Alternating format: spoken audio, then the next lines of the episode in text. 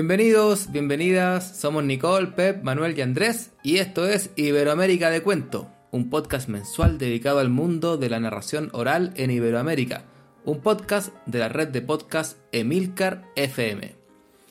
Bueno, estamos comenzando nuestra tercera temporada, cuando casi llega la primavera en Chile y el otoño en España.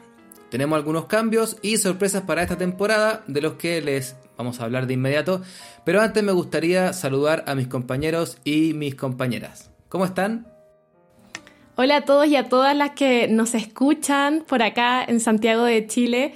Eh, todo muy bien, es de mañanita por acá, de tarde, noche me imagino por España. Eh, muy contentos de volver, de retomar el podcast, de seguir conversando de narración y también de probar este nuevo formato que la verdad es que nos estamos lanzando a la piscina con, con un formato en donde vamos a tener invitados y vamos a tener otro tipo de conversaciones, así que esperamos que también le guste a la gente y que, que puedan disfrutar todos estos esfuerzos. Pues desde Alcalá de Henares, Patrimonio de la Humanidad y Cuna de Cervantes, eh, encantado Manuel Castaño, Manuel Legolas, de ponerme otra vez delante de los micrófonos para esto que nos gusta tanto que es hablar de narración oral y de cuentos. Hola, desde Guadalajara, aquí el Pep pues sí, os podéis imaginar con muchas ganas de podcast, con muchas ganas de narración, con muchas ganas de conversación y bueno, con muchas ganas de que pase ya este tiempo de la COVID y que volvamos a las funciones, al público cara a cara, ojo a ojo, a escucharnos, a contarnos, pero mientras tanto siempre nos queda el consuelo, podemos dedicar el tiempo a volver a escuchar los podcasts atrasados que tengamos. Bueno, muy bien, qué gusto saludarlos. Eh, y ya anunciamos que tenemos algunos cambios, porque este año 2020 se ha puesto todo patas para arriba, así que como podcast Iberoamérica de Cuento, pensamos que en esta tercera temporada, como decía Nicole, podemos buscar nuevas formas de realizar la entrevista, acercándonos más a una conversación. Por eso, desde ahora vamos a pedir a las narradoras y los narradores que se asomen aquí al programa para conversar con ellos en directo. Y además vamos a presentar al principio de cada programa un breve comentario de cada uno de nosotros acerca de agenda, libros, anécdotas o reflexiones que nos parezcan interesantes para compartir como tipo aperitivo, para antes de entrar ya a la mesa de conversación. Así que esperamos que nuestros fieles podcast escucha, les guste este nuevo formato, porque más allá de la forma, el interés siempre es el mismo, hablar del mundo de la narración oral en Iberoamérica. Y para este programa estaremos conversando en un ratito más con el narrador gallego Celso Fernández San Martín, que pronto se va a asomar a nuestra tertulia. Pero antes de pasar a la mesa, decíamos, vamos con los aperitivos. Y para este formato hemos pensado que el coordinador, que para este programa me toca a mí, em, va a hacer una pequeña reflexión, algo que quiera comentar de tipo editorial y nuestros compañeros, en este caso Pep, Manuel y Nicole, van a comentar también alguna cosa. Así que bueno, parto yo. Yo quería comentar que sin duda el, 2020 ha sido un año de, de, pausa, en todos los sentidos. A quienes nos dedicamos a contar historias nos ha golpeado duro. Funciones, festivales, escuelas, seminarios, toda la programación cancelada. O en el mejor de los casos reprogramada. Entonces extrañamos contar cuentos. Si bien ya comienzan a haber algunas funciones en España al menos, estas deben ser a distancia, generalmente al aire libre, con todo el público con su mascarilla bien puesta. En América todavía no es posible encontrarse a escuchar cuentos. Así que sin duda ha sido un año duro, pero vale la pena destacar al menos dos aspectos que a futuro podremos ver como grandes aprendizajes. El primero tiene que ver con el mundo virtual. Se han podido realizar funciones y hasta festivales por vía remota. Si bien presenta innumerables ventajas, lo sabemos, de, perdón, desventajas, podemos considerar algunos aspectos positivos. Por ejemplo, el público ha podido conocer a narradores y narradoras de otros países, que difícilmente podrían haberles visitado presencialmente por los altos costos que significa para los programadores traer a un narrador que vive muy lejos. En ese sentido, podemos pensar con optimismo que se han expandido los horizontes de la narración. Aunque no sabemos si este formato perdurará en el tiempo, sí parece ser posible afirmar que al menos la formación online llegó para quedarse. Han surgido nuevas escuelas y espacios de formación y el intercambio entre narradores y narradoras de distintos rincones del mundo traerá, seguramente, una mayor diversidad en los modos de contar, que a veces parecen muy cerrados en algunas zonas y que al poder escuchar y conocer otras formas, otras voces, deberían, no lo sabemos, pero deberían ampliarse y abrirse. Es pronto para decir si eso efectivamente ocurrirá, pero sin duda se ha dado un paso en esa dirección. Nuevas referencias, nuevos libros que leer, otras historias, otros acentos, en definitiva, un mejor y mayor intercambio. Y el segundo aprendizaje tiene que ver con, precisamente con la posibilidad de aprender. En el correr de una función a otra, en el tiempo destinado a responder correos, dar presupuestos, viajar y preparar funciones, entre otros muchos aspectos de nuestro trabajo cotidiano, siempre es posible que olvidemos el tiempo para reflexionar sobre lo que hacemos. Pero en la pausa obligada, con toda la formación anteriormente mencionada disponible y en general a un valor bien accesible, con mayor tiempo para lectura teórica, para la reflexión sobre qué es lo que hacemos y por qué hacemos lo que hacemos, esta reflexión parece haber recuperado terreno y a veces de forma natural. por dar un ejemplo, solo al preguntarnos si contar cuentos vía Zoom es narración oral o no lo es, ya nos hemos puesto a pensar sobre cuáles son las características esenciales del arte de contar historia. Más allá de las opiniones y conclusiones de cada quien, lo cierto es que la pregunta se ha hecho y hemos debido dedicarle tiempo a pensar en esto. Ha sido un año duro, un año de pausa, un año de encierro, con muy pocos cuentos, pero tal vez en unos años más podamos mirar atrás y pensar, vaya, qué importante fue el 2020 para los narradores y las narradoras, para el público y los programadores, para todas las personas que hacen posible este arte ancestral y emergente que en toda época se ha adaptado a las circunstancias y ha sobrevivido a través de las voces de mujeres y hombres, de viejas y de niños, porque ninguna pandemia ha podido jamás contra la tradición de contar historias, contra aquello que nos reúne y nos hace humanos. Le quiero dejar la palabra a ver, em, a ver qué nos trae por aquí para, comentar. Eh, Pep, ¿Qué traes por aquí? ¿Qué, quisieras comentar? Dejarnos. Bueno, pues en esta pildorita inicial de programa que hemos considerado que tendríamos que hacer, yo quería hablaros brevemente de una nueva propuesta, no de narración, sino un pequeño espacio nuevo de reflexión eh, un ámbito en el que compartir contenidos y en el que eh, crear pequeños foros de, discusión. Eh, hace apenas dos o tres semanas que iniciamos un proyecto que es un canal en Telegram. Ya sabéis, hay estas aplicaciones de mensajería como WhatsApp, como Telegram, pero Telegram dispone de unos recursos y unas posibilidades que otros, otras aplicaciones no tienen, como es la posibilidad de crear canales. ¿no? El canal es en un sentido unidireccional, pero vinculado a ese canal se puede asociar un grupo de debate. Por lo tanto, durante los días eh, laborales de la semana, de lunes a viernes, cada día eh, se publica una pequeña pildorita, un pequeño contenido que tenga que ver con la historia de la narración, que tenga que ver con libros recomendados, con cuentos, con el trabajo de los cuentos, em, con perfiles, con personas, con situaciones eh, del día a día, con agenda. Entonces son pequeñas notas, no, no muy largas, que se leen en apenas dos o tres minutos y que en algunos casos generan como espacios de reflexión, de debate en lo que es el canal de chat asociado al canal de Telegram, ¿no? Y sorprendentemente, en estas dos o tres semanas que lleva funcionando, pues ya cuenta con 97 personas eh, que están apuntadas en el canal y con algunos temas de debate que han sido bien ricos, ¿no? Por ejemplo, el asunto de contar con o sin mascarilla en espacios cerrados, eh, pues sirvió muy bien para conocer distintas propuestas, distintas experiencias, ¿eh? um, o también la problemática que planteaba, por ejemplo, la definición de narración, esto mismo que hemos estado hablando, o eh, acotar el concepto de festival, cosas que en algún momento necesitas parar para pensar. Aquí no, te, no, no es una invitación a estar como tres horas, diez horas de curso de reflexión, sino son estas pequeñas píldoras que generan además como son un disparadero y una invitación continua a estar eh, rumiando esta cosa nuestra que es contar cuentos, nuestra y de todos y de todas.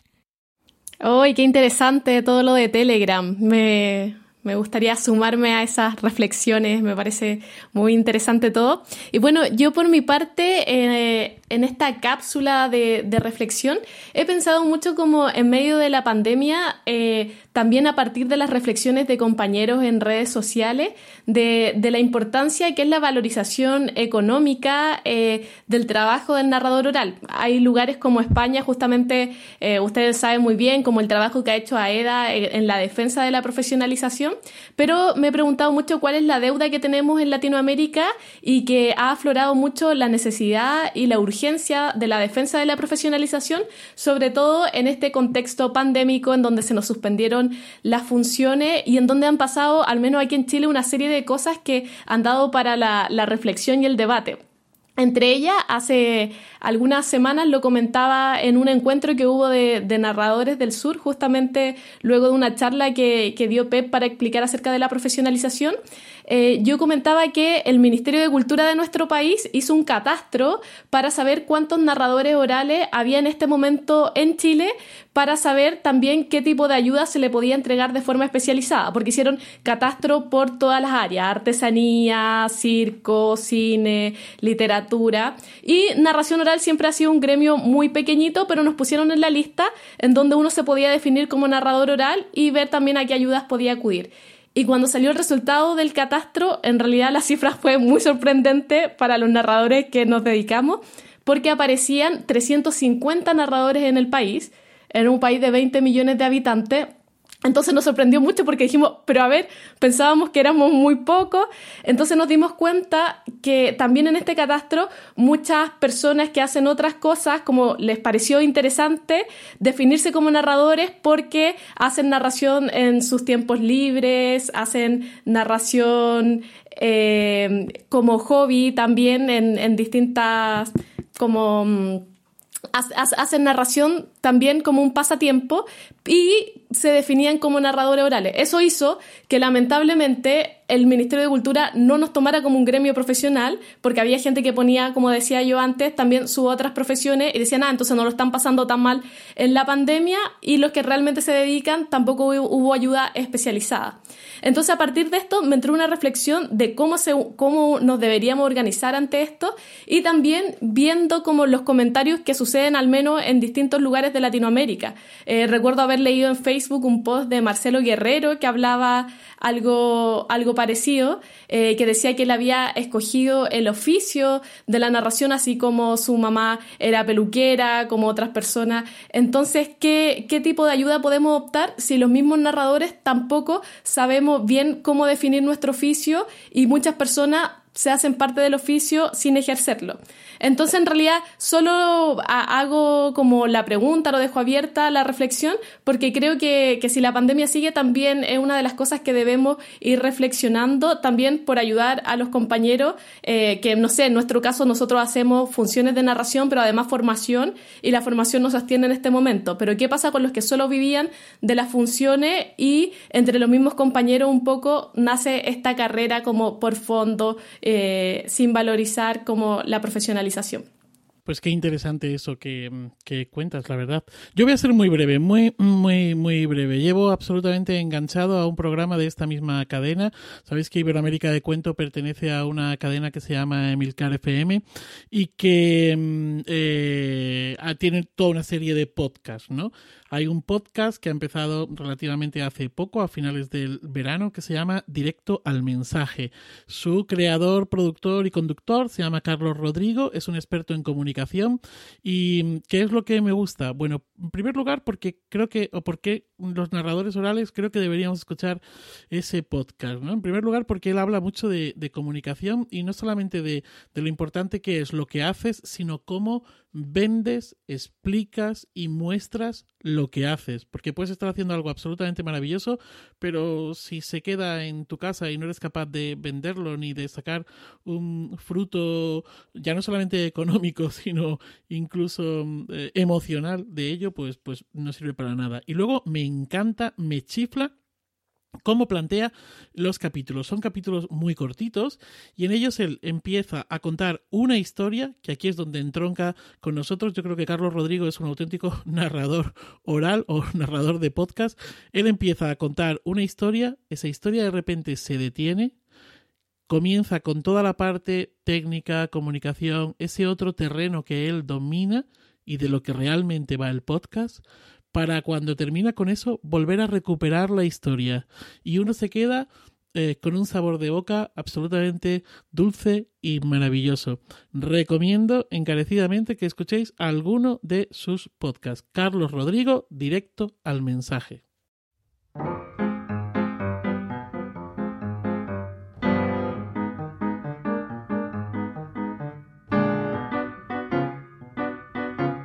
me toca presentar a nuestro invitado de, este programa de hoy, que es Celso Fernández San Martín, narrador gallego, bueno, de la, narrador oral y poeta de la comunidad de, Galicia, em, que es licenciado en filosofía por la Universidad de Santiago de Compostela y que se ha dedicado a la recopilación de historias de vida, un tema por el que seguro le vamos a estar preguntando.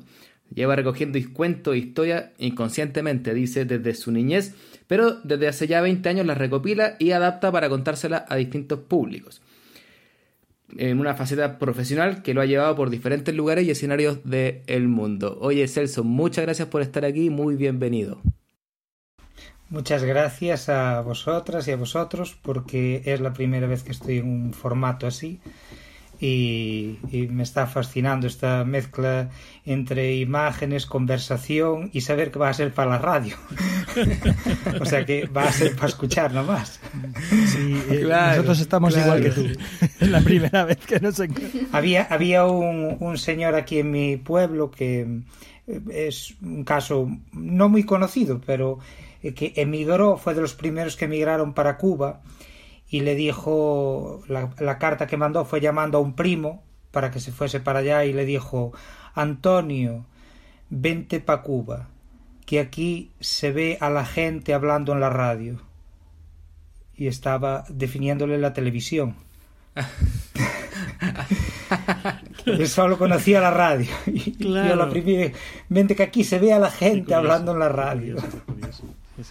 Bueno, al hilo de eso, mi abuela mi bisabuela, perdón, tuve la suerte de conocer a mi bisabuela y mi bisabuela eh, con, la televisión, eh, recuerdo que cuando llegaba la noche decía, yo creo que tendríamos que irnos ya porque estos señores querrán cenar, los que estaban en la televisión. tendríamos, como el lugar donde se comía no era donde estaba la televisión, pues decía, yo creo que tenemos que irnos ya porque estos señores querrán cenar. Bueno, es un placer para nosotros, Celso, que nos acompañes y que hayas aceptado la invitación. Celso, ¿cómo empezaste a contar? ¿Cuándo empiezas a contar? ¿Cómo llegas a esto de la narración oral, la poesía, etcétera, etcétera? Pues empecé a contar por casualidad. Eh, la clave está en qué haces después de esa casualidad. Si dices que sí o dices que no. A mí me ofrecieron de la Casa de la Juventud, aquí de la LIN, ir a contar cuentos para un grupo de niños. Y claro, me pilló un poco de sopetón. Yo hacía campamentos y yo sí hacía, pues cogía un cuento y se lo leía a los niños, pero nunca me había puesto yo a contar. Entonces cuando salí, mm, salí después de la sesión, salí con una sensación muy rara, porque no salí ni contento ni descontento, o sea, una sensación muy gallega. Y, y entonces ahí yo creo que me hice las, las preguntas clave, que fueron dos. Em, eh, primero, ¿quién me contaba a mí cosas? Entonces la respuesta fue instantánea. A quien más yo le escuchaba contar era a mi abuela. Y la segunda es ¿y qué me contaba mi abuela? Mi abuela no contaba cuentos, o contaba tres o cuatro cuentecillos pequeños. Mi abuela contaba su vida. Con catorce años se marchó para Buenos Aires, el trabajar de criada, de servir. Decía que el primer año eh, lloró todas las noches y aún por encima fue año bisiesto y bueno, toda, toda, toda la historia de su vida y después al volver tener que ir a las ferias a vender, que nosotros somos de familia de tenderos, pues em, llevaban la mercancía en un carro tirado por una mula y, y, le salían o los ladrones o te encontrabas el lobo o una persona tirada en un camino.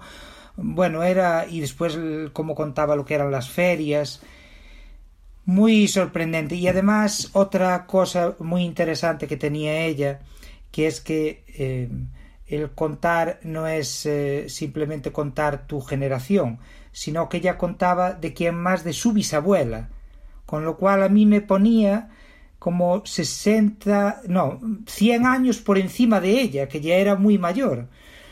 Y, y claro, y ahí yo descubrí algo que ni me, ni me lo planteara en ese en todo ese tiempo que, que yo había vivido hasta entonces.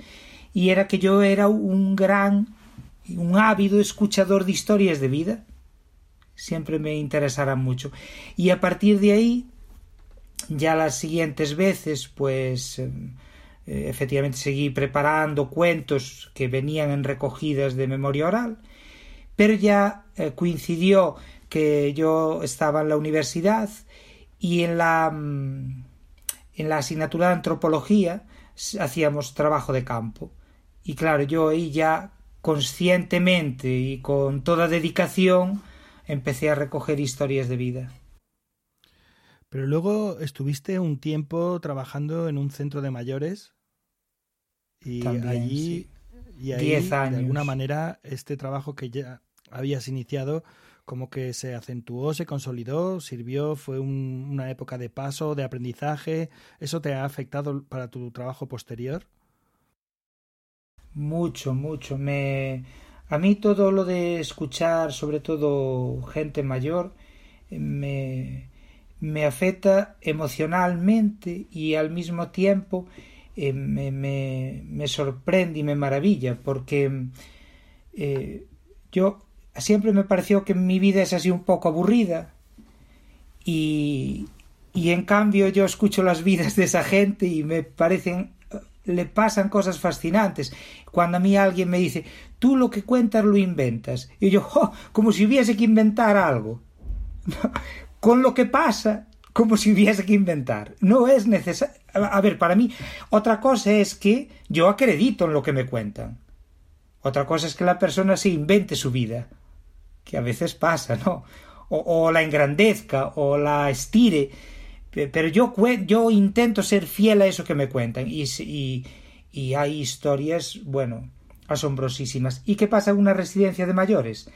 Que los están todos juntos allí. Todos. Tienes a, a 80 personas todos los días eh, contándote cosas.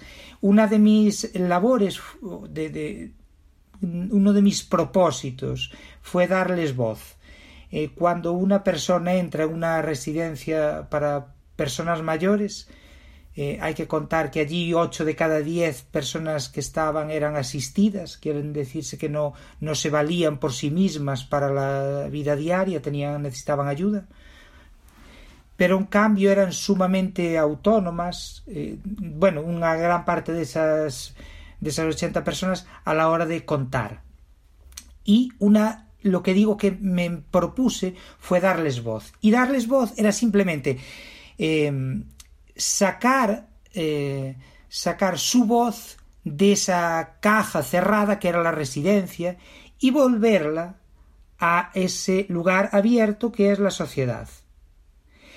Eh, ¿De qué manera? Bueno, pues procuraba trabajar mucho con la prensa local eh, para que eh, pudiesen salir noticias en las que ellos hablasen. Y después, en todo ese tiempo, eh, se hice un trabajo de campo de recogida y hubo un momento en que se editaron dos monográficos, uno con historias de lobos y otro con historias de amor. Y los monográficos, para que no se quedasen en algo para eh, interesados, como puedo ser yo o ser vosotros, sino que su función fuese social, yo quería que los temas quedasen enmarcados en la actualidad.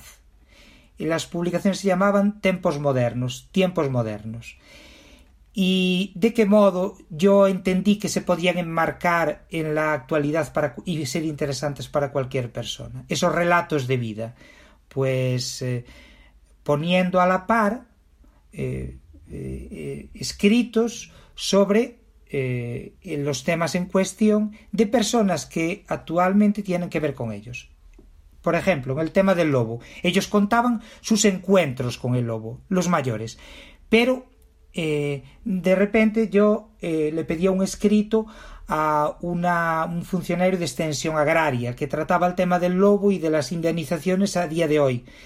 Después trataba con un biólogo, pero trataba también con un ecologista y trataba con un ganadero y trataba con un miembro de un sindicato agrario y todos ellos creaban eh, un relato o no creaban un relato o atendían a una entrevista y eso se acompañaba de las historias de los mayores sobre el lobo. Y en lo de las historias de amor también.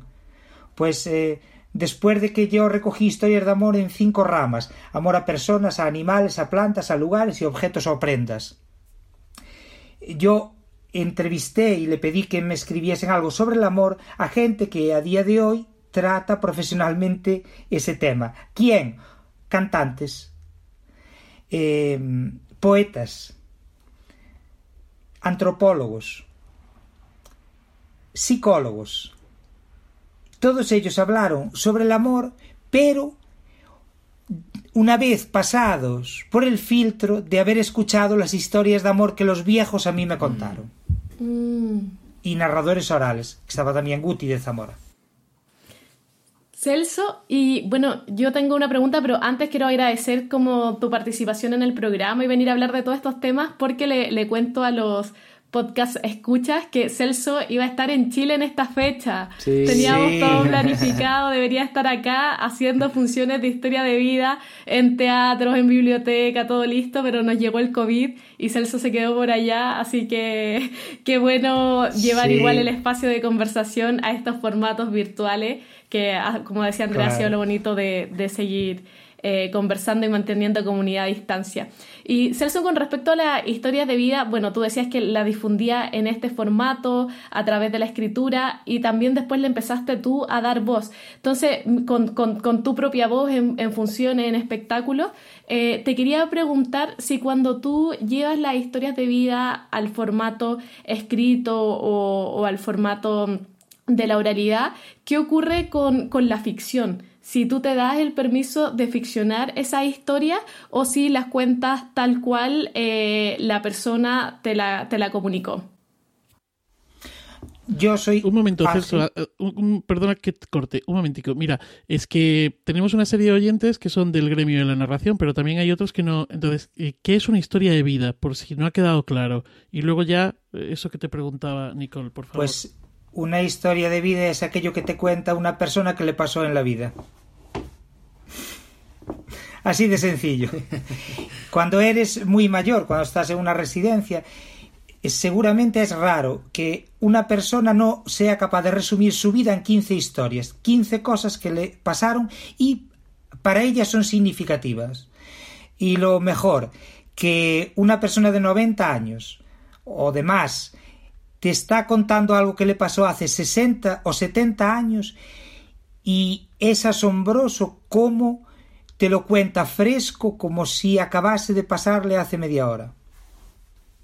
No resulta como algo antiguo o pasado, que va, que va, es algo, es que, que digamos, la emoción que supuso en su momento no caducó hasta la eh, fecha en que te lo está contando. Y lo de la. Me contabas tú lo de ficcionar, si yo me permito ficcionar lo que a mí me cuentan. No, porque yo soy etnógrafo. Tengo mucha pasión por la. Eh, muy poca pasión por la fantasía propia y mucha pasión por, la, por lo que me cuentan las personas con sus palabras. Además, eh, para, para, para, mi estilo de narración, eh, me, me, interesa mucho eh, es recoger lo más propiamente posible las voces de las personas que me cuentan y que yo admiro. cuando a mí me, me, me tienen dicho, ¿y tú no, te, no tienes nervios o miedo cuando subes a un escenario y, y, hay tanta gente y se hace el silencio y tú tienes que empezar a hablar? Y yo, por mi modo de contar, siempre empiezo a hablar titubeando, no, no empiezo ahí a cañón ya con una historia, ¿no? Tengo como que hacerme con el espacio, que es un, algo como muy conversacional, que, que se nos da en el día a día. Y yo siempre digo que eh, me pueden más las ganas y realmente, aunque parezca que es algo que digo así ahora porque puede quedar bien decirlo, pero os aseguro que al estar en un escenario conmigo están esas personas de las que yo cuento cosas que a mí me contaron. Eh, un narrador es narrador, supongo que por cómo cuenta y por las cosas que cuenta. Y ahí es donde uno tiene su criterio, que por qué a mí me conmueve esta historia que me contó esta señora y no me conmueven otras cosas. Bueno, pues al final yo como narrador lo que defiendo es mi criterio de selección, mi emoción.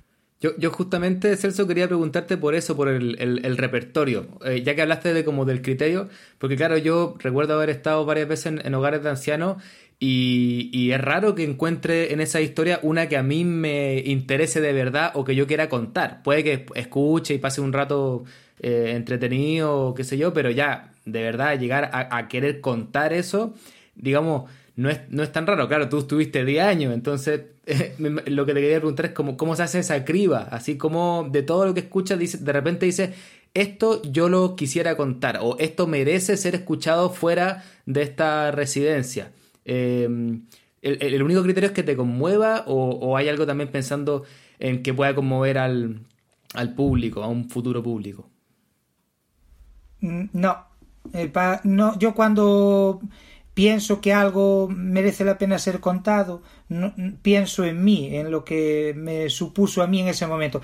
es, es como llevar un puñetazo en el estómago y tú has dado en la clave ahí de un asunto.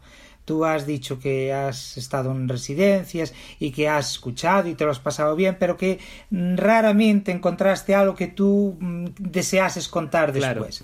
Bueno, yo cuando doy algún curso siempre cometo un error muy grande y es hablarle con suma pasión de la escucha de viejos. y el error es que, claro, cuando yo hablo de eso, y al mismo tiempo lo ilustro con historias que yo recogí, la gente queda con la em, con la clarividencia de que eso sucede así, que tú llegas y ya te las encuentras. Y claro, esto es como vadear ahora un río. Tienes que mover mucha, mucha, mucha arena y muchos, muchos, muchos días hasta que aparecen, pero aparecen. Esa es la cuestión aparecen y te las encuentras. ¿Y por qué una te interesa más que otra?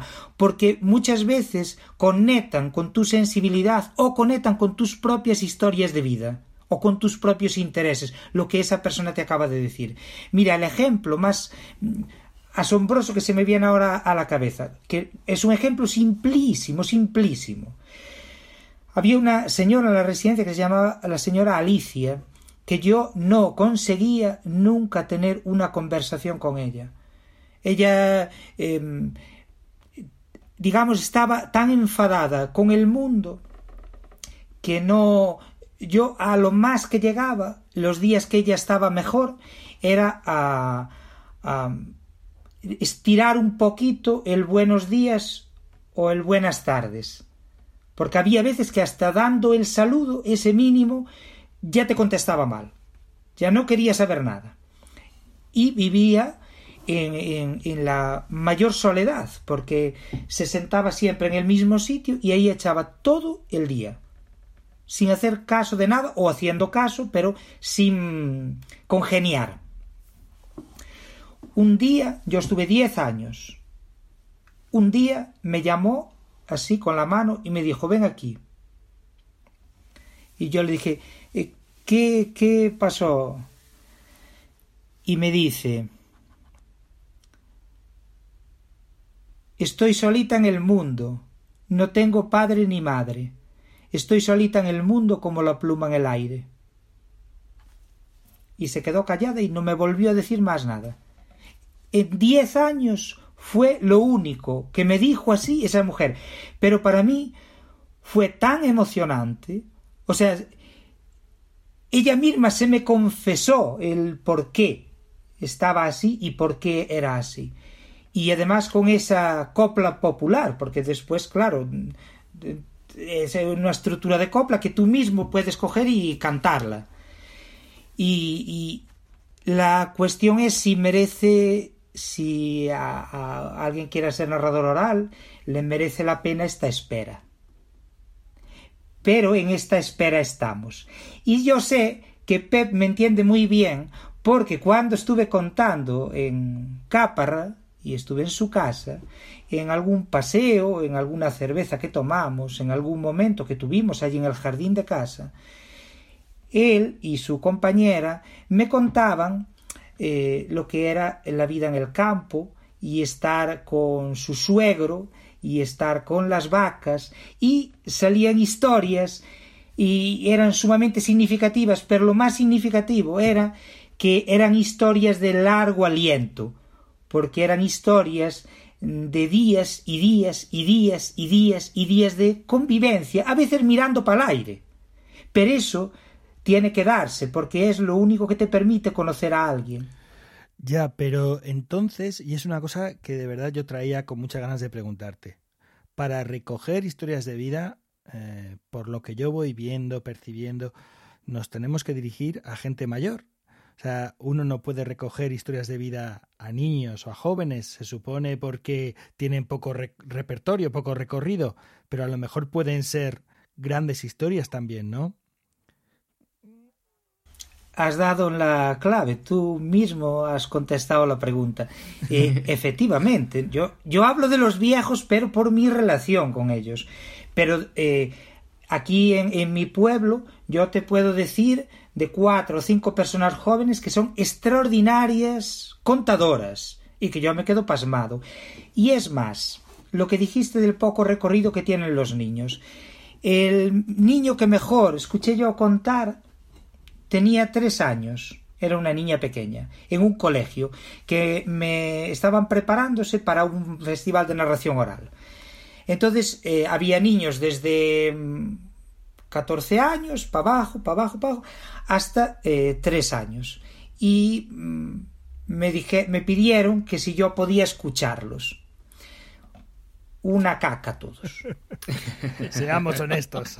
Una caca. Y, voy a decir el por qué. Y voy a decir el por qué. Una caca era porque eh, se notaba que les dieron un papel con el cuento y ellos se aprendieron el cuento de memoria y cuando te lo contaban realmente estaban mm, eh, haciendo el esfuerzo de memoria para no fallar. Y claro, no hay nada más lejos del contar que eso, salvo esta niña de tres años, que contó un cuento del raposo, del zorro, pequeñito, y en esa niña no estaba un papel, estaba su abuelo. O sea, escuchar a esa niña era como escuchar a un viejo con toda la propiedad de quien te cuenta del zorro conociendo al animal y sus mañas. Y para mí eso fue muy, muy claro, muy y muy alucinante. Y Pep, tienes toda la razón.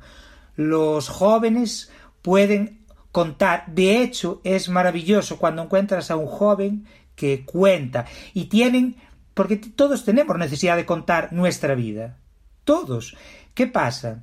que hoy en día hay muchas herramientas que se cruzan. Tú puedes contar a través de memes, puedes contar a través de símbolos, puedes contar, pero el lenguaje hablado, que es lo que a mí más me, me hace cavilar y pensar, eh, creo que hay un retroceso con respecto a la gente mayor analfabeta que yo conocí, que tienen el lenguaje hablado y la comunicación interpersonal muy elaborada y, saben manejarse muy bien. Y claro, es una cuestión de tener eh, palabras y tener mundo y después tener un contexto donde puedas usarlas. Entonces, lo único que veo de problema hoy en día es un empobrecimiento en lo oral de la gente más joven. Pero aquel que, que es atento al mundo y que tiene grupos de conversación oral en su casa, con sus amigos, y no está muy contaminado por. Digo, contaminado en el peor y en el mejor sentido, ¿no? Por. Mm, eh, por, por, otros registros televisivos, eh, suelen ser grandísimos contadores y, muy interesantes de ser escuchados. Celso, yo como a, raíz de lo que cuentas, eh, bueno, me nacen muchas preguntas, eh, pero sobre todo me imagino que con el, trabajo que tú dices que haces con mayores, eh, deben haber temas que ellos han guardado por mucho tiempo y que cuando tú comienzas a conversar con ellos aparecen algunos detonadores de la memoria que le hacen revivir vivencias y bueno, te quería preguntar por esto especialmente, porque a mí a veces me da un poco de miedo el, recopilar, escuchar historias de vida para, hacer un trabajo con, eso, porque creo que tengo un imán, pero no sé si lo tenemos todos los narradores o me pasa solo a mí. Pero en el primer trabajo que hice de, escucha de historias de, vida, que, que, fue con Andrés en una población acá de Santiago, eh, por ejemplo, una de las personas que quería contar una historia estuvo callada durante todo el taller que duró algunos meses y en un momento dijo, bueno, ahora yo voy a contar mi historia porque yo quiero contar esto, porque me lo he guardado por años y necesito contarlo y, que la gente también lo conozca. Y nos contó su experiencia de tortura en la dictadura chilena estando embarazada. Y todo ese proceso, todo lo que significó. Y hicimos un trabajo para que ella pudiera llevar esa historia a la oralidad porque era realmente lo que ella quería contar y lo que ella decía que la sociedad necesitaba escuchar en este momento para comprender ciertas historias del país. Y a partir de esa historia, que cuando ella empezó a contar esto, que lo había guardado por 30 años porque nunca contó lo que le hicieron, nunca contó nada, hasta ese momento, a ella le empezaron a revivir todas esas sensaciones de, de su historia y yo no sabía bien cómo abarcarlo, porque no soy terapeuta y no, no pretendo serlo tampoco, sino solo una narradora que quería escuchar. Pero a partir de eso no sé por qué me ha pasado que, que cada vez que hago círculos de memoria, eh, bueno, me han llegado historias de, de suicidio, de pérdidas grandes, eh, bueno, de, de historias muy profundas. Y a mí en verdad me gusta escucharla porque me gusta el espacio en donde la gente tiene de llegar a la narración oral a partir de esta manera Em, ahora, por ejemplo, el último trabajo que hice antes de la pandemia fue eh, por encargo de la, de la ONU eh, en la, parte de migración acá en Chile y me junté con un grupo de mujeres en la frontera que contaron cómo llegaron por tierra al país y todo lo que significó, pero eran historias que de verdad cuando ellas revivían el trayecto que tuvieron que hacer cruzando a veces de forma ilegal, de, de todo, eran como y revivían esas cosas, entonces como yo en un momento decía, ah, pero ¿cómo me sigo metiendo en esto? Eh, porque es una responsabilidad muy fuerte. Pero entonces te quería preguntar, ¿qué es lo que te pasa a ti con los adultos mayores cuando ellos reviven estas cosas? ¿Y cuál es el manejo estético que les puedes dar? Porque me imagino que el manejo terapéutico se nos escapa de las manos, pero también tenemos que tener un margen de control. Entonces ahí dejo la pregunta abierta no sé si los, los compañeros tienen alguna reflexión al respecto. Eh, tú lo haces muy bien. O sea, que salgan esas historias es garantía de que el encuentro sirve. El propio encuentro es terapéutico. Entonces, porque ahora hablamos de terapias, pero ¿qué hizo la humanidad hasta que hubo terapeutas? Sino juntarse para contarse los dolores. Y más cosas, ¿no? Pero los dolores son, es lo que más te guardas y cuando encuentras un contexto en el que te sientes eh, bien, aliviada para contarlos, solo eso, ¿qué puede provocar en ti sino agradecimiento? y liberación. Ya el propio grupo funciona. O sea, yo ahí no me preocuparía por ser o no ser terapeuta. Otra cosa es que eh, tú quieras o, otra persona que escuche quiera dar respuestas a eso. Eso puede a lo mejor un terapeuta meterse. Pero, claro, si en vez de un terapeuta se mete un cura, pues eh, tú puedes fanatizar un grupo que, está, que se siente débil. Eh, lo, por eso la posición más importante o más interesante que yo vivo en mí es simplemente escuchar y al hilo de lo que escuchas contar cosas tuyas ¿Qué es lo que se hace en una conversación? Escuchaste esta historia, pues dices, jo, pues a mí de aquella vez me pasó, entonces te estás igualando. Nos desnudamos, nos desnudamos todos. Por eso los grupos de alcohólicos anónimos funcionan tan bien, porque permiten reconocerse a los que son iguales. Y, y, eso es terapéutico, el estar juntos, saber que hay otro que, que te apoya, que te saluda con honestidad, no por interés, con honestidad.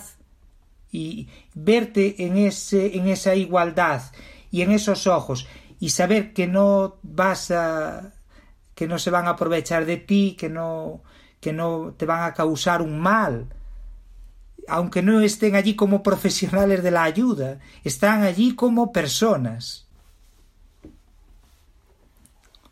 Bueno, ahora parecía yo un predicador.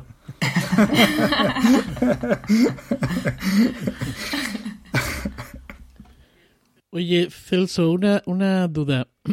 Cuando, mm, cuando un narrador oral quiere contar un cuento, busca sus fuentes literarias, populares, lo que sea, y hace toda una cocina para pasarlo a la oralidad.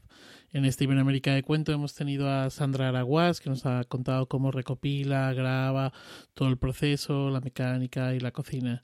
En tu caso, con las historias de vida, ¿eso cómo se hace? Pues eh, yo o cómo lo haces, quiero decir, porque igual no es un tema de... No, no, evidentemente, evidentemente. hay algo que en lo que creo que todos deberíamos, por respeto, estar de acuerdo, que es en, en la escucha.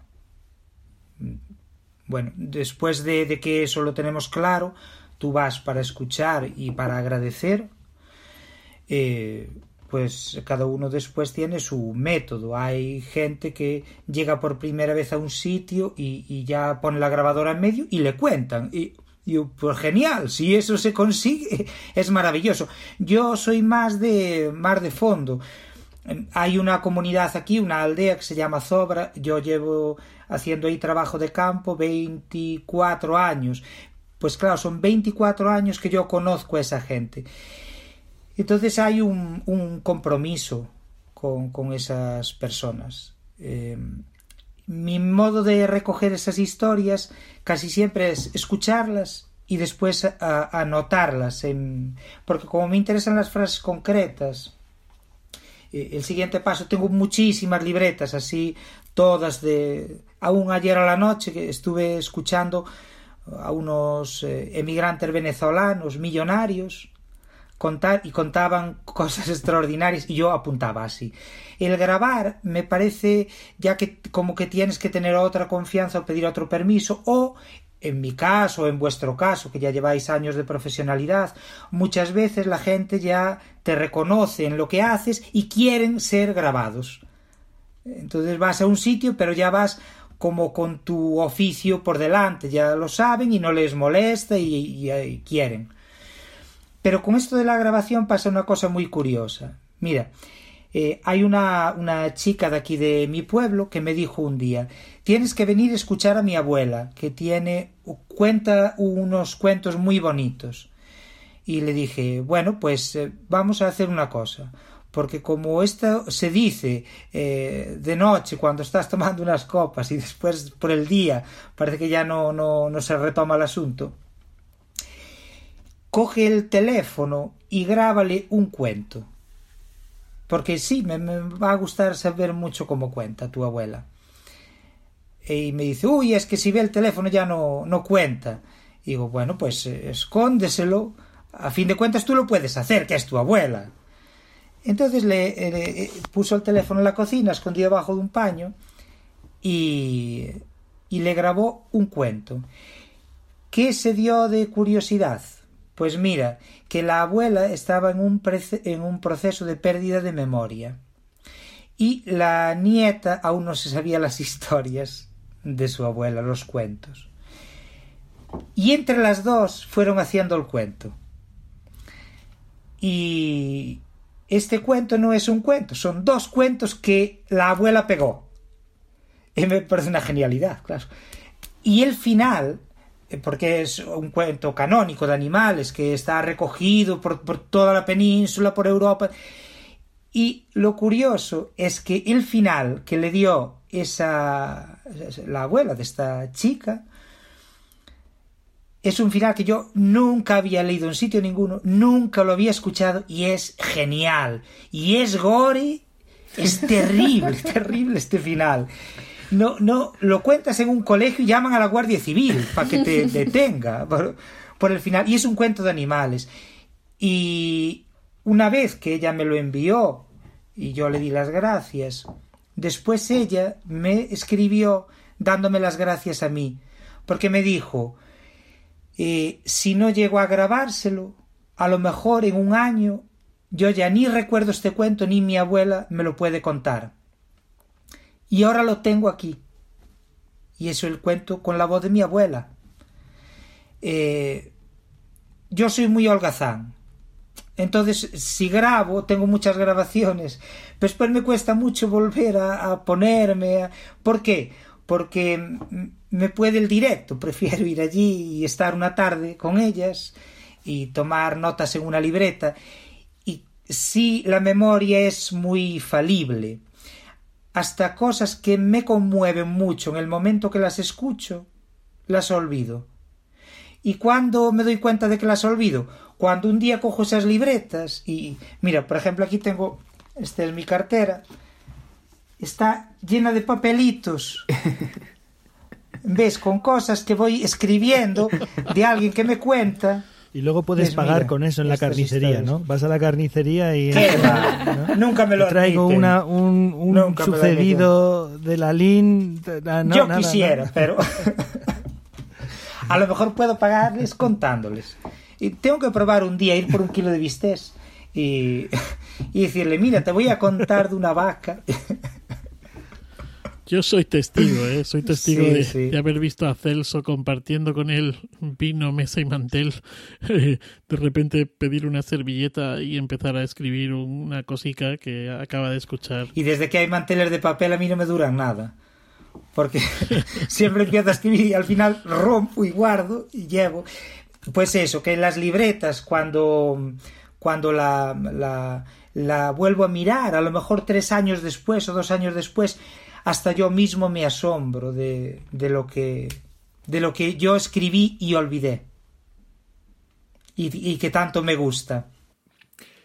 Que, ahora que, te escuchaba contar esto de, la señora que, que, estaba perdiendo la memoria, lo que contaste, pero también lo de la señora Alicia, y también pensando en las palabras concretas que, tú buscas, así como copia- anotar esas palabras justas que dijo, eh, me surge una, una reflexión más teórica quizá, pero en general los narradores, si yo cuento un cuento de tradición, por ejemplo, trabajo en el, en el, con el imaginario eh, para que vean ese cuento. O sea, yo digo, la niña entró al bosque, yo creo que el que está escuchando se imagine una niña entrando al bosque, pero... eh, y estoy pensando en, en ti como narrador y en Guti también, que he tenido oportunidad de, escucharlo. Eh, hay como una especie como de doble imaginario, porque yo quiero, tú me estás contando, por ejemplo, que una señora tomó un barco y qué sé yo, entonces yo me estoy imaginando el barco de la historia, pero además me tengo que imaginar a la señora contándotelo a ti. Entonces hay como dos cámaras. Y me recuerdo bien que, que, Guti en una presentación en Guadalajara eh, decía, claro, es que ustedes me escuchan a mí, pero si te- traten de imaginarse a la señora eh, María diciendo esto al calor de la lumbre en una noche cerrada de otoño, qué sé yo. Eh, entonces, ah, claro, ahora estaba pensando que, que si tú eliges ocupar palabras precisas, eh, es porque no solo estás trayendo a esa persona al escenario, que, que, que tú dijiste como que te acompañan, sino, no solo su voz, sino también eh, a ti en el momento en que lo escuchaste. Entonces es bien, es bien curioso porque el, público, claro, lo que decía, tiene que mirar como dos pantallas. El cuento que no se me pierda, pero cuando lo escuchó Celso, eh, y ahora, bueno, eh, estoy viendo físicamente a Celso contándolo con las voces que lo rodean. Entonces, no, no sé, cómo lo ves. Hay como. Creo, creo que, que, quizás se trabaja distinto que en una narración eh, común, digamos. Sí, es que yo, yo no lo doy evitado. O sea, si, si yo cuento algo que a mí me contaron, lo que más me acuerda cuando lo cuento es el día que me lo contó. Y para mí ese contexto me interesa. A lo mejor no es importante, no lo sé, pero a mí me reconcilia y me, me, no sé, me parece que le da una exactitud a mi, a mi memoria, que me lo, totum, me lo coloca ahí y me trae a la persona, claro, y al momento. Sí, eso me, me, me, parece, me parece muy bonito porque, claro, no es lo mismo una función de historias de vida porque estamos eh, viendo a alguien contando. O sea, tú, tú estás contando más que el cuento el momento en que te lo contaron. Y eso es, eh, no sé, creo, creo que se nota en la escena. Se nota, Se, Yo podría hacerte, yo podría hacerte una sesión de cómo, dónde y cuándo me contaron y no contarte nada más. Claro. o sea, solo una sesión con eso, con los, con los momentos y los lugares, sin contarte ninguna otra historia. Pero es que eso mismo ya es una sesión de rollito, el rollito de antes de la historia. ¿Eh? Sí, yo también Ahí está. a veces he pensado, digo, haré una con las curiosidades de algunos libros de donde he sacado los cuentos. Podría contar esas curiosidades y no los cuentos, ya, luego que los busquen, ¿no? Oye, pero sí. Bueno, nosotros, una cosa ahora que hablaste de los libros, yo es algo que digo siempre en los cursos, para bien, porque yo admiro a muchos narradores, os admiro como contáis, me parece fabuloso, y, y sobre todo los estilos tan distintos. Pero hay una cosa que siempre digo, digo, mira, lo que está recogido, lo que no son no me refiero a cuentos de autor, sino cuentos populares.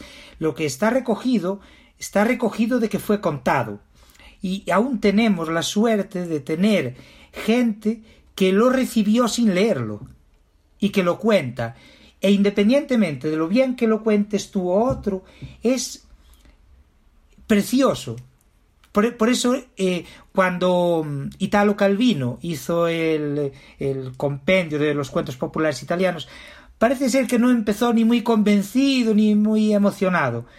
Hasta que, claro, empezó a irse a las versiones recogidas de viva voz de aquella mujer o de aquella otra mujer y decía que al final acabó obsesionado por los detalles. Decía, hostia, que encontré este detallito aquí en este cuento que no estaba en sitio ninguno. Y, y, no sé, y también como un como un débito. Y nosotros de hecho cogemos los libros de los cuentos estamos como somos de la parte de los zapadores, los que hacemos los puentes. Cogimos el cuento de esta orilla y lo llevamos para la otra para que a poder ser vuelva a ser contado. Yo, perdona, te corté, disculpa. Es, que mm, es la última pregunta, por lo menos que traía yo para hoy, eh, y tiene que ver con algo que hemos comentado justo antes de iniciar toda la grabación del podcast a partir de un libro de Paul Auster, eh, Creía que mi padre era Dios, un libro publicado en Anagrama en el 2001, que es, os comentaba, es el primer libro en el que yo mm, leí historias de vida. O sea, él hizo un programa de radio, pedía a los oyentes que le mandaran cosas que les habían pasado de verdad en su vida y recibió como 4.000 historias. ¿no? Él hizo una selección, hay unas 200 en el libro y es magnífico, el libro es magnífico, pero muchas de esas historias son insólitas, son asombrosas, algunas son, eh, bueno, muy cotidianas, pero quizás las eligen en muchos casos, bueno, porque, o sea, yo tengo recuerdos de cosas increíbles de un libro que leí hace 20 años, ¿no?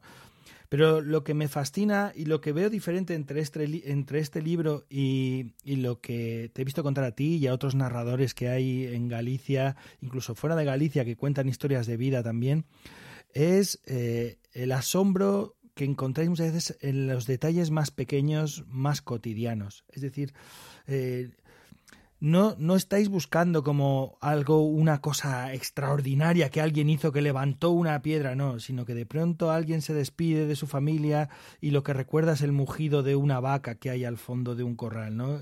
Y, y recuerdo esa historia cuando la contaste que me quedé, digo, fíjate el tío este, este, esta mala persona nos ha conmovido haciendo un mugido de una vaca que estaba al fondo del corral, ¿no? Sí, ese cuento es extraordinario. Ese recuerdo que dices, pero ¿por qué? O sea, no, este tío que se va a la milio, que se va a no sé dónde y, y no nos cuenta las aventuras. De... No, no, no. La vaca que muge al fondo y se queda así como un silencio que te, que te, te, te mueve las entrañas, ¿no? Entonces, eso me parece fascinante y me parece un don encontrar ese asombro en, en, los pequeñísimos detalles del día a día, ¿no? Y en esas historias que te van contando. Entonces, eh, creo que quizás tenga que ver con lo que tú comentabas de dejar que la gente te cuente, porque muchas veces lo que le conmueve a esa gente es algo que va más allá de los hechos que aparecerían en los libros de historia, ¿no? No sé. Sí, sí. Ese cuento al que tú hiciste referencia, de hecho no es un cuento que yo haya escuchado, sino que está recopilado en el libro de Marusha Barrio y Enrique Arguindey, Cuentos Populares, que son cuentos populares gallegos que fueron recogidos. Entonces, eh, y, y, ese cuento es asombroso. A mí no me lo contaron directamente, pero cuando lo leí es como si me lo hubiesen contado a mí. Fue para mí alucinante. Y, la, atención a los detalles que tú dices, para mí, en mi modo de sentir, tiene mucho que ver con la poesía. Eh, yo encuentro eh, momentos y palabras sumamente poéticas en el habla popular y sensibilidades sumamente finas en las personas eh, y me interesa mucho.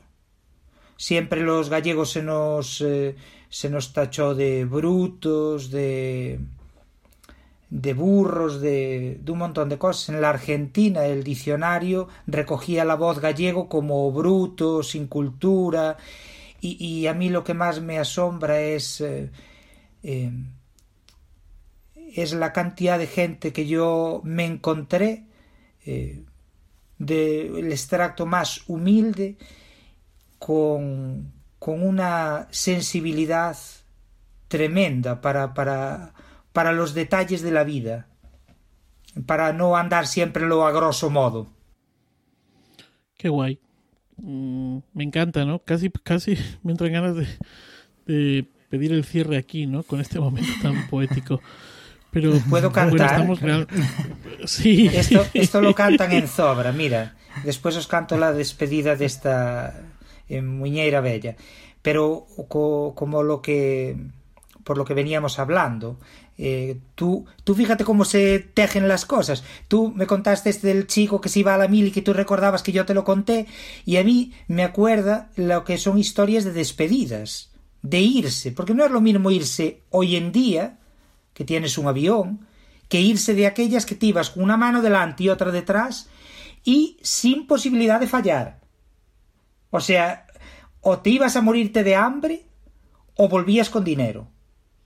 Y esto lo en Zobra, en la aldea de Zobra, a los que se marchaban, había una copla que este es el estribillo de la copla. Dice, levántate, moreniña, levántate, reselada. Levántate y dame un beso, que marcho de madrugada, levántate.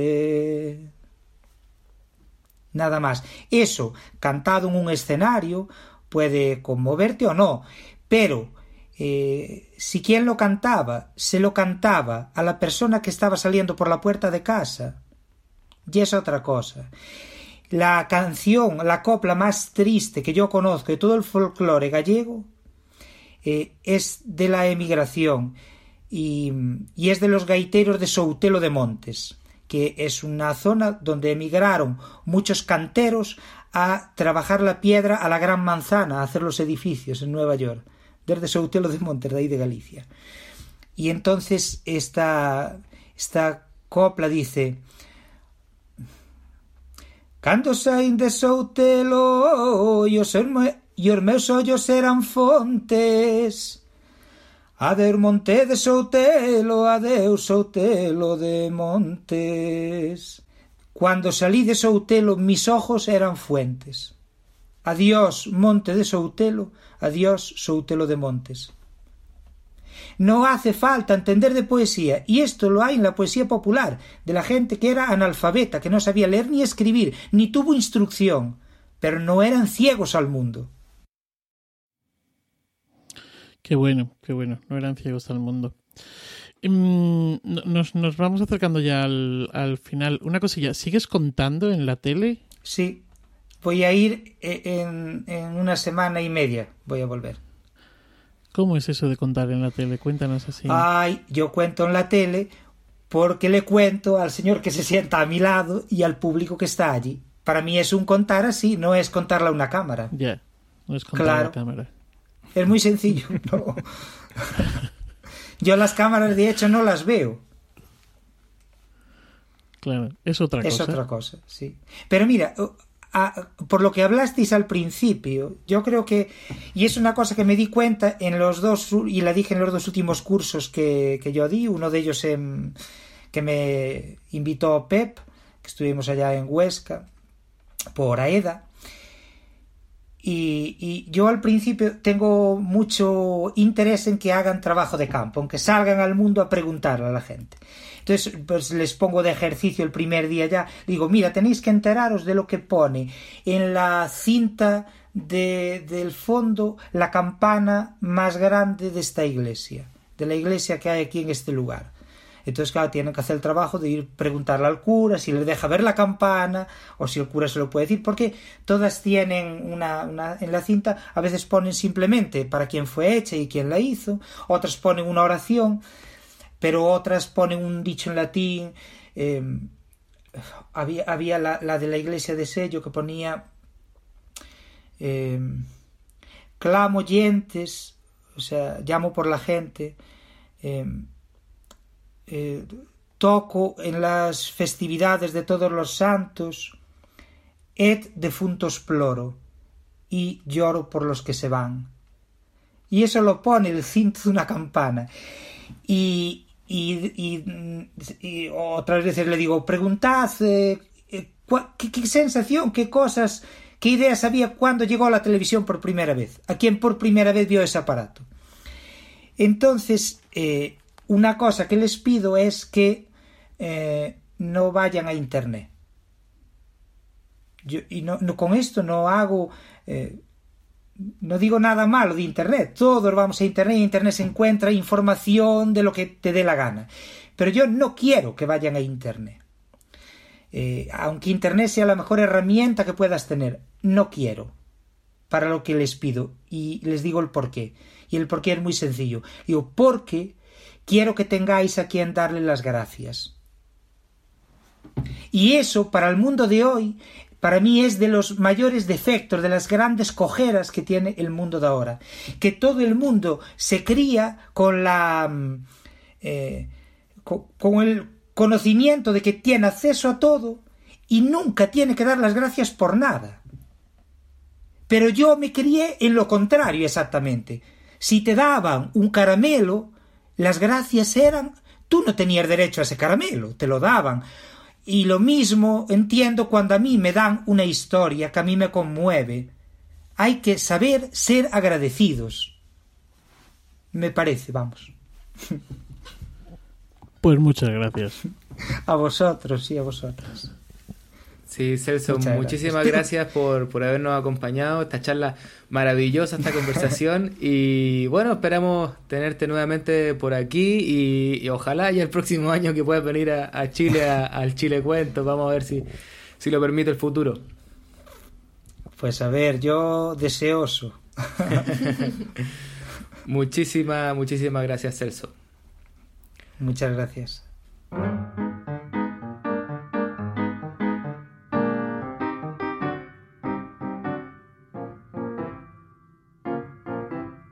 Bueno, muchas gracias compañeros, compañeras, por este primer programa de la tercera temporada de Iberoamérica de Cuento. Mira, ¿quién iba a pensar que íbamos a llegar a la tercera temporada cuando soñamos allá por el 2018? Oh, hagamos un podcast, a ver qué. Y ya estamos empezando la tercera, la tercera temporada. No sé si quieren decir algo para, para despedirse, compañeros. No, bueno, simplemente que ha sido un placer el reencuentro y que, bueno, pues que esta conversación con Celso ha sido muy, muy interesante y, mm, y un disfrute. Ya sabéis que esto es siempre un, un disfrute. Nada, solamente deciros que igualmente lo he pasado fantástico. Ha sido un regalo, Celso. Muchísimas gracias. Ha sido un regalo también en reencontrarnos, Andrés, Nicole, Manuel, reencontrarnos con los oyentes. Y ojalá también nos, nos, reencontremos pronto con los espacios de cuento, las plazas, las calles, las bibliotecas, los colegios, los niños, las niñas, el público adulto, juvenil y nos crucemos todos entre cuentos. Muchas gracias y un abrazo desde Guadalajara, capital mundial del cuento contado. Por mi parte también muy agradecida de la oportunidad de, del encuentro, de volver a juntarnos, de retomar el podcast y muy agradecida Celso de, de, que, de toda la generosidad de compartirnos también toda tu experiencia. Eh, bueno, creo que me imagino que la gente que escucha también muy agradecida porque nos quedan... Eh, bueno, todos tus consejos, pero también mucha, muchas ganas. No, no, no, yo creo que nos trajiste mucha vida y mucho motor para intentar hacer esas cosas, pero no sé si es en el momento adecuado, porque al menos aquí estamos con restricción total de ver a los adultos mayores y yo tengo ganas de correr a alguna casa a, a, a sacarle historia y a escucharlo y no es el momento, pero bueno, ahí vamos a tener que ver cómo le enseñamos a ocupar Zoom por este tiempo ahí a los hogares y a las residencias de mayores para, para que no paren también las situaciones de, de encuentro con ellos. Pero de verdad, muchas gracias y, y también saludo a toda la gente desde de, Santiago y, y qué rico volver a encontrarnos y nos vemos en, un, en una próxima edición. Bueno, Celso, ya que sigues por aquí, no sé si quieres decir alguna otra cosita. Sí, sí, sí, sí, sí. Nada, ahora os canto la despedida. ah, muy bien. es una copla nada claro, más. Es una copla. Haz tú, claro, haz tú el final. Nos canta, eh, nos canta, luego Celso la despedida. Andrés, y la parte Ah, vale, vale. Entonces vamos, vamos a dejar la, la despedida de Celso para el final final. Porque tengo que recordarles que esto es Iberoamérica de Cuento, un podcast mensual dedicado al mundo de la narración oral en Iberoamérica, realizado por Pep Bruno desde Guadalajara, Manuel Castaño de Legolas Colectivo Escénico desde Alcalá de Henares, Nicole Castillo de la compañía La Matriosca, hablándoles desde Santiago de Chile, y porque él les habla, Andrés Montero, también desde Santiago de Chile. También les recordamos que Iberoamérica de Cuento forma parte de la red de podcast de Emilcar FM y que pueden consultar y comentar todos nuestros contenidos en las plataformas más importantes de podcast y en Emilcar FM barra de cuento, donde tienen acceso a nuestras cuentas en Twitter y en Facebook. Gracias por estar ahí, por escucharnos, por hacernos llegar sus comentarios. Gracias J de los mandos técnicos por tu labor indispensable. Gracias Joan por la música de todos los programas y gracias a ustedes por escucharnos y acompañarnos. Hasta la próxima y los dejamos con la despedida de Celso Fernández San Martín. Me va a hacer un libro de pandereta. Esto lo cantan en Zobra, lo canta Hortensia, Amparo, Celsa do Acevedo, Samuel, Elisa y dicen cuando acaban ya todas las coplas que quisieron echar a despedida vou dando, a despedida vou dando. Qué despedida bonita que me despido cantando. Bravo. Y ahí está. Hasta la próxima. Hasta la próxima. Chao. Un beso para todos.